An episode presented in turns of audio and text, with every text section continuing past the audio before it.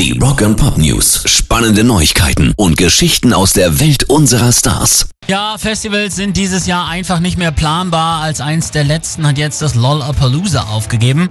Zuvor hat der Berliner Senat beschlossen, dass in der Hauptstadt alle Großveranstaltungen bis zum 24. Oktober 2020 verboten sind und es wurden als Großveranstaltung alle Events zusammengefasst, bei denen sich mehr als 5000 Gäste zusammenfinden. Als neue Termine wurden jetzt der 4. und 5. September 2021 angekündigt. Hinsichtlich der Ticketrückgabe bittet die Veranstalterin um Geduld. Wer seine Karten Daten für 2021 behalten will, bekommt auch Unterstützung, heißt es aus offiziellen Kreisen. Rock'n'Pop News. Roger Waters ist gerade ganz ordentlich auf Krawall, bekommt man den Eindruck. Erst hat er ein Pink Floyd Revival harsch eine endgültige Absage erteilt. Jetzt kriegt der wohl neue demokratische Trump-Herausforderer Joe Biden sein Fett weg.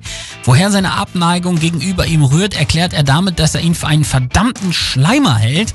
Zudem sei er als Kandidat zu schwach und habe daher für Wähler nicht genug Attraktivität. In Trump sehe er zumindest einen durchtriebenen Schwindler, auch wenn dessen Tricks kein Niveau hätten und er daher leicht zu durchschauen sei. Naja, wenn beide mies sind, wird's ja immerhin spannend. Pairs Rock and Pop News.